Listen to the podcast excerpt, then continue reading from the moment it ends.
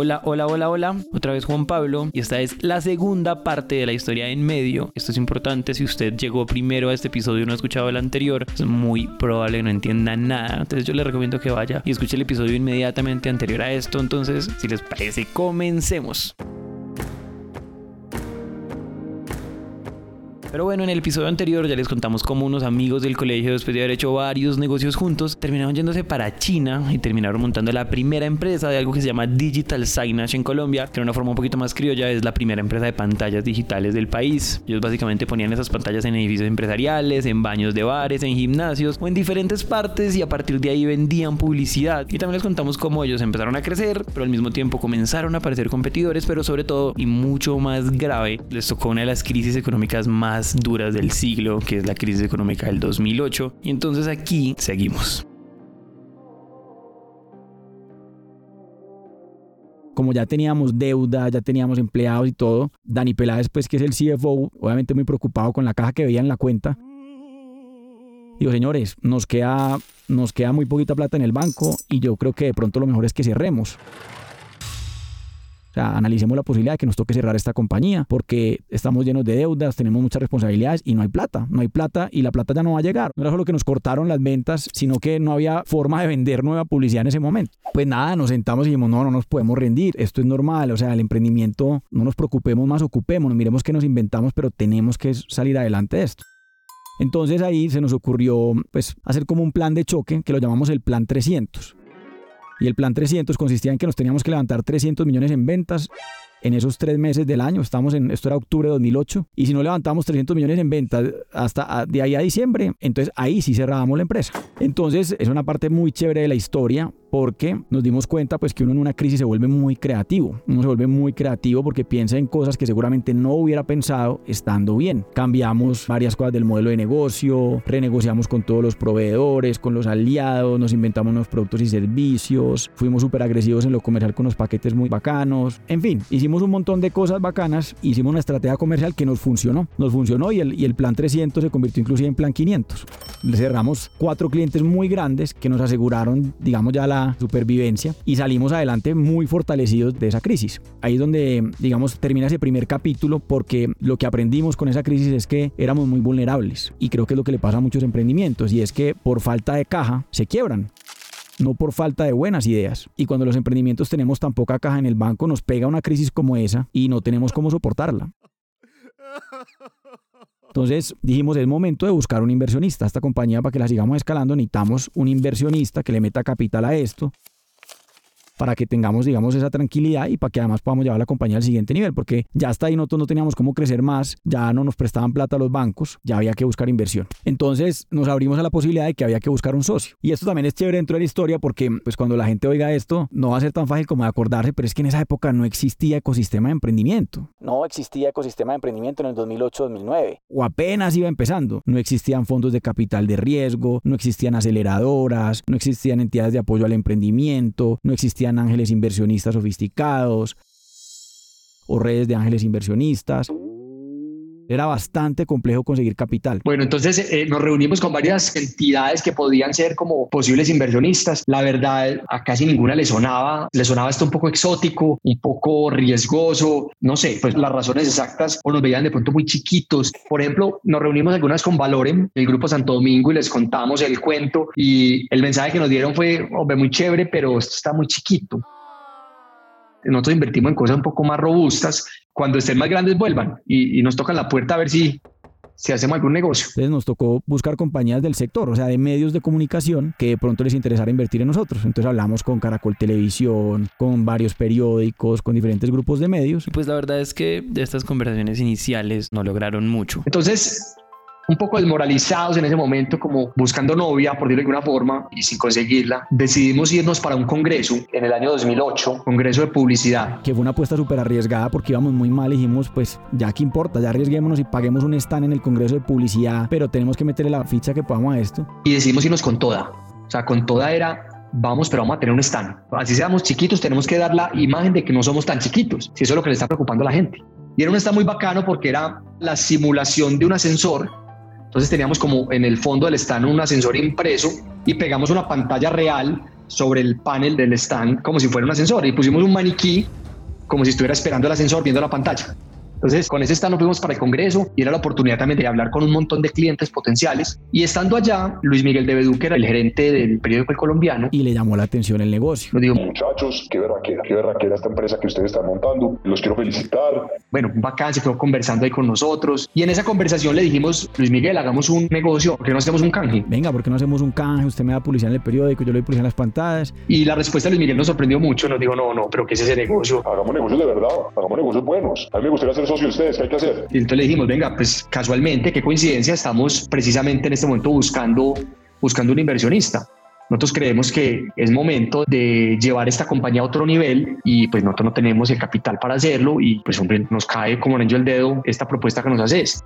Entonces digo, no, perfecto, este no es el escenario para que lo debatamos en detalle, pero entonces hagamos una cosa, preparen una, como una presentación y conversemos en Medellín cuando estén allá.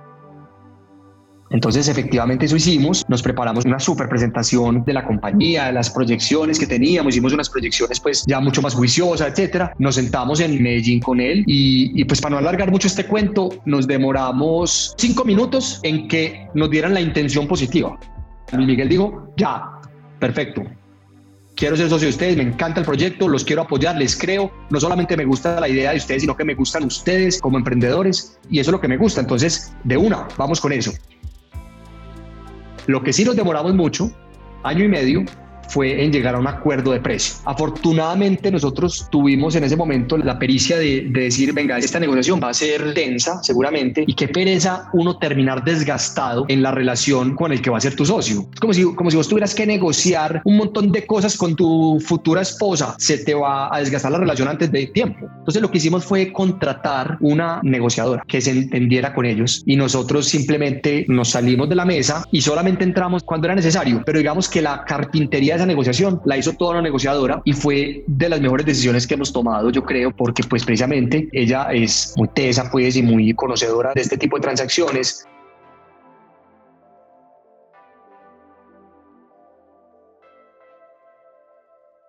Y bueno, en 2010 ya nos pusimos de acuerdo y el periódico El Colombiano hace la primera ronda de inversión en el medio en el 2009. Inclusive en esa época no había notas convertibles o safe o ese tipo de mecanismos, sino que era directo a equity. El colombiano entra a ser socio de en medio con una participación del 60%. Pero más o menos digamos que esa, esa primera ronda, si lo queremos llamar ronda, fue más o menos de un millón de dólares lo que se le metió a la compañía, digamos en este capítulo que te cuento. Entonces ahí empieza como un segundo capítulo en la historia en medio, porque allá teníamos platica va a crecer. Teníamos plata para comprar una impresora buena, teníamos plata para poderle pagar a más sitios, teníamos plata para contratar talento, teníamos plata para pagarnos un salario nosotros. Entonces llevamos cuatro años sin tener salario. Y bueno, con eso pues sí pudimos crecer drásticamente, pues eh, hicimos un plan estratégico como a tres, cuatro años y en ese periodo pues la compañía sí se disparó. O sea, en cuestión de seis meses desde que entró el capital del colombiano, nosotros pasamos de tener 300 pantallas a 2000. Pasamos de ser una compañía de 7 empleados a ser una compañía de 50 empleados. Pasamos a tener operación en tres ciudades a tener operación en cinco ciudades. Abrimos en Barranquilla y en Bucaramanga. O sea, se volvió una compañía mucho más robusta. El reto más grande fue administrar ese crecimiento tan acelerado, porque es que en un momento dado nosotros teníamos 30 personas nuevas éramos, por decir, 40 en la compañía y 30 eran nuevas. O sea, 30 no tenían ni idea qué hacer.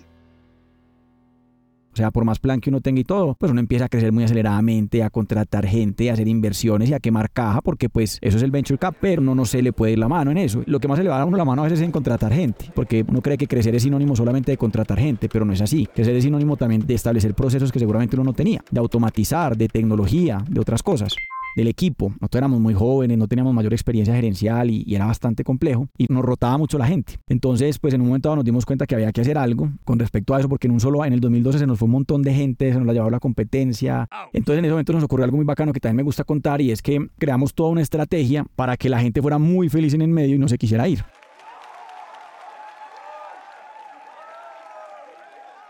Y pues también menciono esto porque hoy en día también se ve muy normal, pero en esa época era un poco medio loco hablar de felicidad laboral y bienestar y todo eso, pero nosotros empezamos a hacer cosas súper locas y súper bacanas con la gente y empezamos a crear una cultura muy chévere. Entonces definimos nuestros valores, implementamos un montón de beneficios, de cosas muy bacanas. Por ejemplo, nos inventamos nuestra propia moneda, que la llamamos los en dólares Entonces son billetes reales, físicos, como tipo monopolio, que le repartimos a la gente cuando pone en práctica nuestros valores. Y esos en medio los puede canjear por diferentes premios, incluyendo días libres, por ejemplo, y ese tipo de cosas. Entonces en la oficina hay una vitrina con todos los premios y vos puedes canjearlos. En fin, tenemos un montón de cosas muy chéveres que, que eso da casi que para otro podcast, ese tema de cultura, pero fue parte pues como de ese periodo.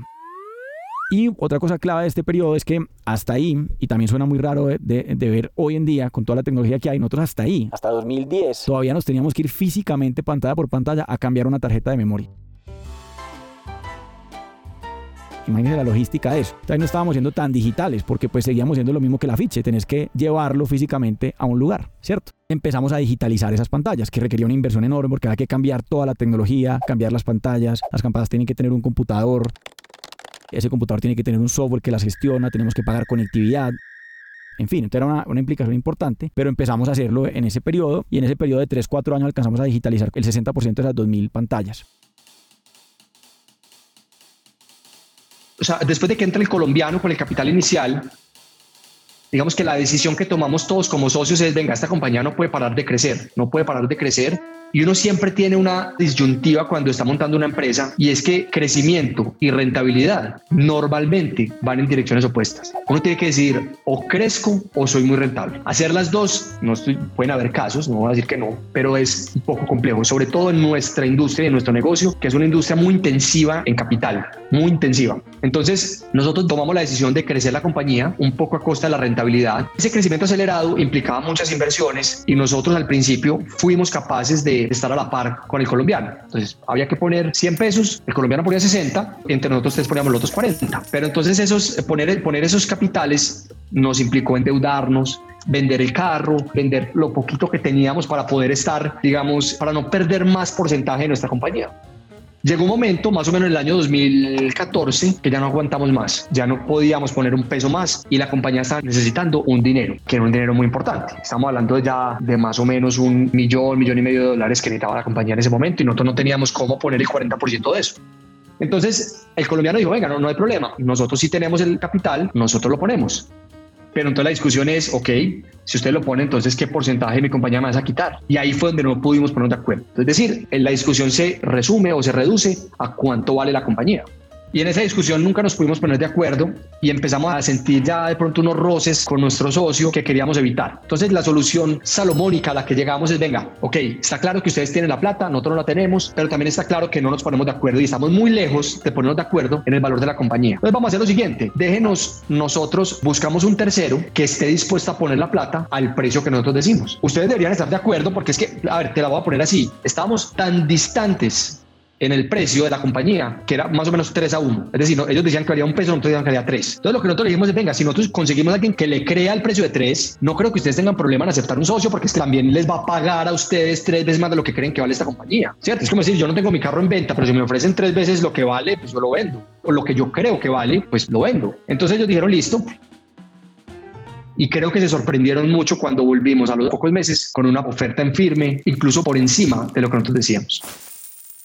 Entonces, esa oferta nos llegó de Action, que conocimos en un evento que se llama Colombia Startup and Investor Summit, un escenario donde tú haces un pitch de tres minutos a una cantidad de inversionistas potenciales y después hay unas mesitas donde los inversionistas hacen unas reuniones con los que les interese. Entonces, ahí, entre varios que con los que nos reunimos, estaba Action. Que en ese momento era pues el fondo más grande que había en Colombia y en esa época, por ejemplo, uno no buscaba fondos por fuera como hoy. Hoy en día los emprendedores ya están buscando los fondos de una vez en Silicon Valley o en Latinoamérica. En esa época uno buscaba los fondos que existían en Colombia y Axon era el más grande. Y Axon le encantó nuestra propuesta, nuestro cuento y, y nos dieron listo. Y con ellos nos pusimos de acuerdo y, y, cerramos pues lo que llamaría yo nuestra segunda ronda de inversión o la serie B de en medio. Y esa fue una inversión de más o menos 2 millones y medio de dólares.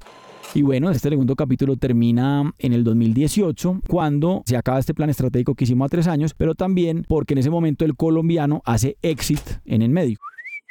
Y eso también me gusta contarlo porque digamos que mucha gente en el emprendimiento en Colombia dice, no, que es que aquí el problema es que no hay exits, que cuando invertimos en compañías va a ser muy difícil el exit porque aquí no hay IPO y demás. Pero nosotros somos un caso de éxito de eso y es que el colombiano estuvo ocho años con nosotros e hizo un exit supremamente bueno después de esos ocho años. Por temas de estrategia de ellos, pues decidieron vender su participación en el medio, pero les dimos un súper retorno de su inversión y se vuelve pues como un caso de éxito de que las empresas que invierten sí pueden hacer éxito de diferentes maneras. En este caso, un fondo le compra a otro fondo de alguna manera. Entonces Axon ya le queda, pues ya le compra el pedazo del colombiano y ya nos quedamos solamente con Axon como inversionistas y los tres fundadores. Y lo digo con mucho orgullo porque ellos creyeron en nosotros cuando no éramos nada y cuando nadie invertía en emprendimiento. Entonces hay que darle mérito al colombiano y a Luis Miguel, el presidente del colombiano, en haber creído en esto tan loco porque pues no era normal que una empresa tan grande y tan tradicional se arriesgara en unos emprendedores. Entonces pues obviamente somos muy agradecidos con ellos por haber creído en nosotros y nos sentimos muy orgullosos de que hayamos hecho un buen exit y una buena recuperación de su inversión. Entonces ahí empieza otro capítulo donde hacemos otro plan a tres años de nuevo para crecer. Por ejemplo, lo primero que hicimos fue digitalizar el 100% de las pantallas, meterle mucha tecnología a lo que hacíamos, entonces ya empezamos a entrar en interactividad con pantallas táctiles, con gestos, con celulares. Entonces empezamos a hacer innovación bacana con Internet de las Cosas. También incursionamos en medición por reconocimiento facial que creo que fuimos los primeros en Colombia en haber hecho eso. Y pues es un software que es capaz de ver quién está viendo nuestras pantallas. Es anónimo, obviamente no graba y, no sabe quién es quién, no sabe que es Juan o que es Sebastián, pero identifica que la persona está mirando la pantalla, sabe si es hombre, si es mujer, en qué rango de edad se encuentra, te puede dar hasta estados de ánimo. Entonces eso fue clave porque le empezamos a meter medición y big data a lo que hacíamos y nuestros clientes empezaron a confiar más en el digital signage porque ya se puede medir, que es algo que precisamente el impreso no se puede medir. Tanto en publicidad o home tradicional como una valla o como un paradero vos no puedes medir eso, mientras que si es pantalla puedes medir exactamente cada contenido que sale, cuánta gente lo vio.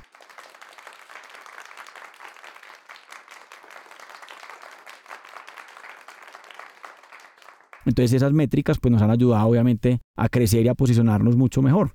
Hasta aquí podríamos contar la historia en medio y la verdad, hasta aquí podríamos llevarla. Sin embargo, hay dos historias más. Una, obviamente, es la pandemia. Es impresionante como ya no podemos contar la historia de ninguna empresa sin que haya un capítulo importante y significativo. Y es qué pasó en medio de esa pandemia. Sin embargo, hay otra que contiene muchos aprendizajes, pero que también fue súper importante para nosotros. Y quiero ser claro, Sebastián contándonos esta historia nos ayudó a nosotros a tomar decisiones importantísimas y demasiado trascendentales para lo que hoy estamos haciendo. Y esto es un guiño para las personas que ya se han puesto a escuchar nuestra historia, pero pues obvio no es necesario para que entiendan lo que viene a continuación. Esta historia es una reflexión muy interesante sobre lo que el mercado me pide, sobre el proceso de identidad que yo tengo con mi empresa, es decir, sobre eso que yo digo que hago y sobre lo que digo que no hago digamos que la gente nos empezaba a reconocer como los de las pantallitas, así literalmente nos decían, ah, ustedes son los de las pantallitas. Entonces nos empezaron a llamar, recibíamos muchas llamadas como, como de este estilo.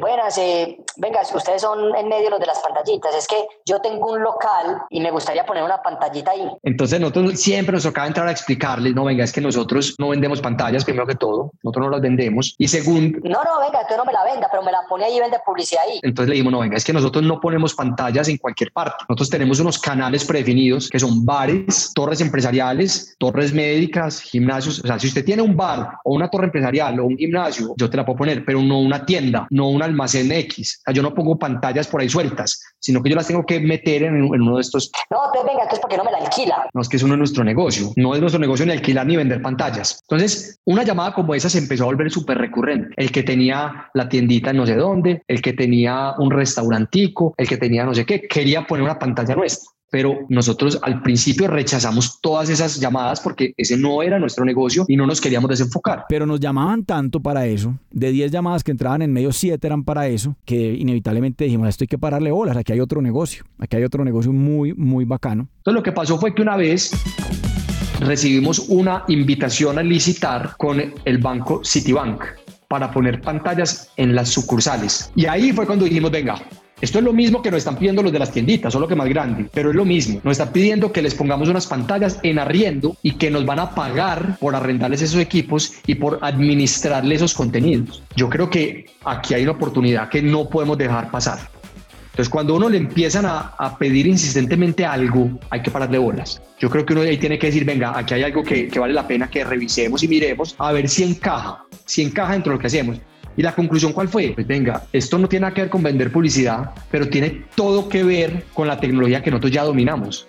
son las mismas pantallas, es la misma instalación, o sea, la parte técnica operativa es la misma. Lo único que cambia es la forma de monetizarlas, porque aquí no vamos a vender publicidad, sino que nos van a pagar un fee mensual por el arriendo de sus equipos y por la producción de los contenidos. Esa está más fácil, la venta, porque al final del día no tienes que salir a conseguir el anunciante, ya te lo están garantizando con un contrato que te van a pagar todos los meses una plata por tener su equipo allá. Y es más bonito además, porque en publicidad pues tenés un riesgo y es que hay veces vendes publicidad, hay veces no vendes publicidad, es un negocio que depende de la economía, de la situación, de muchos factores, eso que lo aprendimos con la crisis de 2008. En cambio aquí había un negocio que era más un tema de suscripción o de fee mensual por servicios. Entonces el modelo era o es cobrarle a una empresa un fee mensual que incluye las pantallas en arrendamiento, pues la gestión de esas pantallas remotamente por internet, la producción de los contenidos, la medición, la asesoría, en fin. Igual estamos licitando contra unas mega compañías gigantescas, pues solo tengo que creo que estaba UNI. O sea, nosotros estábamos licitando en un servicio que ni siquiera éramos nuevos, ni siquiera sabíamos cómo hacerlo y nos dio por licitar. Pues nos ganamos la licitación, no la ganamos. Entonces ahí nace lo que llamamos hoy en día en medio institucional, que eso fue en 2000, nace más o menos en 2012. Ese negocio que te cuento institucional empezó a crecer drásticamente. Entonces empezamos a poner pantallas en puntos de venta, en oficinas para comunicación interna,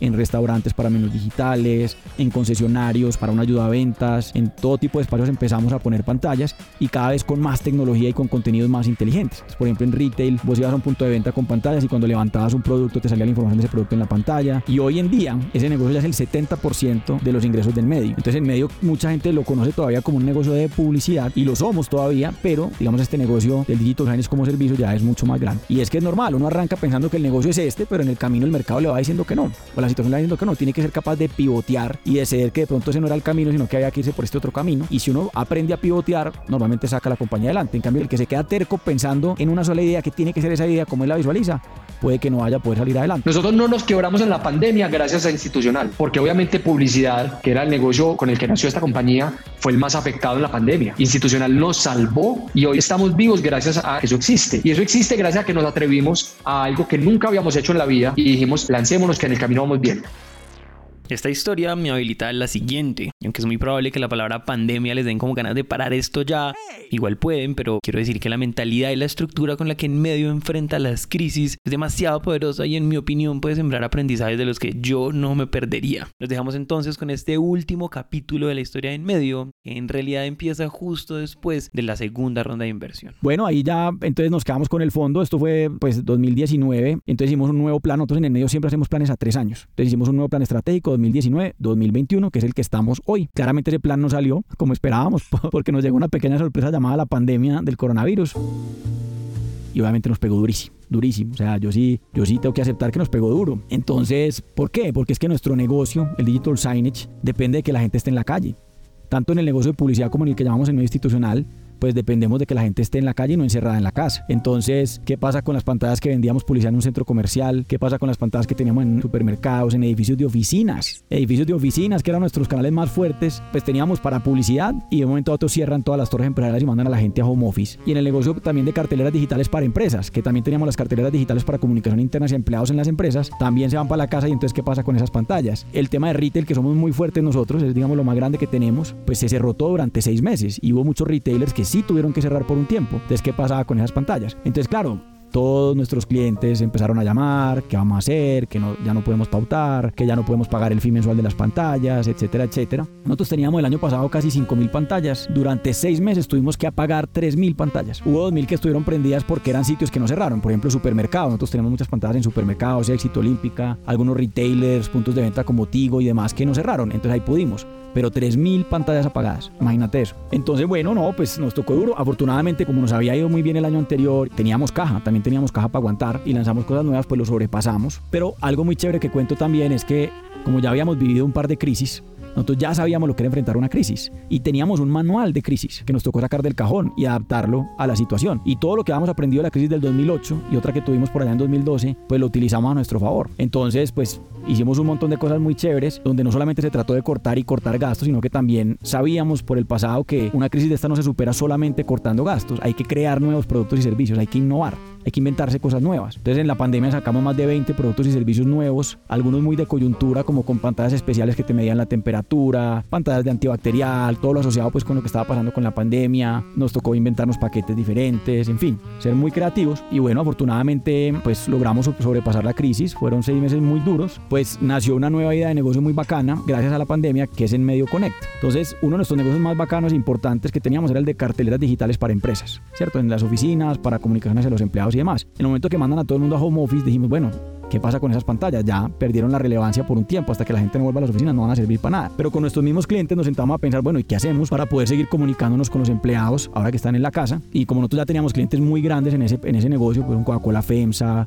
una Alianza Team, un Koala, grandes compañías con fábricas, con diferentes puntos, era necesario poder seguir comunicando y demás. Entonces ahí es donde uno dice que o se evidencia lo que es tan cliché y es que las crisis traen oportunidades. Tal vez si no hubiera sido por la crisis no hubiéramos lanzado ese producto otros que lanzamos y la crisis también nos sirvió para volvernos muy eficientes y bueno, en este momento, pues ya, ya estando en mayo de 2021, pues la compañía va muy bien otra vez y vamos para arriba. El año pasado, pues 2020 fue el primer año en nuestra historia donde decrecimos en ventas, decrecimos un 25% en ventas, pero este año ya vamos muy bien otra vez y pues ya vamos a poder inclusive superar los niveles que habíamos tenido en el 2019. Entonces, pues en esas estamos y ya terminando este año nos tocará pensar en un nuevo plan estratégico a futuro en medio hoy. Es una compañía de 80 colaboradores. Este año debemos llegar a 6.000 pantallas en operación. Tenemos presencia pues operamos pantallas en 6 países. Tenemos pues los diferentes negocios que te conté. Entonces, estar cumpliendo ya 15 años creo que sí es un motivo de mucho orgullo y muy chévere que sirva de ejemplo para otros emprendedores, que, que se puede, que se puede lograr, que es un tema de largo plazo, de largo aliento, pero que uno va sobrepasando esos obstáculos y va sacando su compañía adelante hasta que ya llega un punto donde la compañía se va consolidando y se va posicionando para pasar de ser un startup a ser más un scale-up, que es lo que somos nosotros hoy en día. Hasta aquí llegamos hoy y no deberíamos irnos sin agradecerles a Sebastián y a Daniel por el tiempo, por contar su historia de forma honesta y al mismo tiempo pues nos gustaría pedir perdón a ustedes y a ellos por demorarnos tanto en publicar este episodio. El reportaje y la edición de esta historia fue hecha por mí, Juan Pablo Ramírez, y el guion, el montaje y la producción estuvieron a cargo de Susana Angulo. El trabajo gráfico está a cargo de Luisa María Ríos y el diseño de sonido fue hecho por Alejandro Rincón. Este fue un episodio de Emprendete de la Casa de Naranja Media. Nos vemos en el próximo episodio.